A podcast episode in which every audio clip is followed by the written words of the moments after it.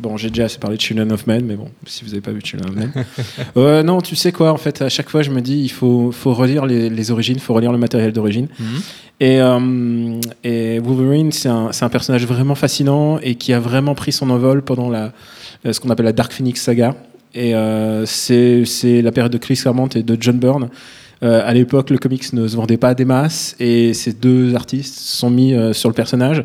John Byrne est canadien et il a vu, euh, il a vu en, en Logan le potentiel d'être un anti-héros parfait. Il a été le premier grand anti-héros du, du monde comics euh, avant Punisher, avant, avant tous les autres.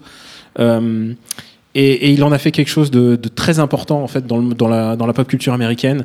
Euh, Il y a une planche en particulier où, où Wolverine se fait envoyer dans les égouts et il fait sneak et il dit maintenant c'est mon tour et il commence à les buter. C'est des choses qu'on voyait pas avant dans la BD euh, dans la BD populaire.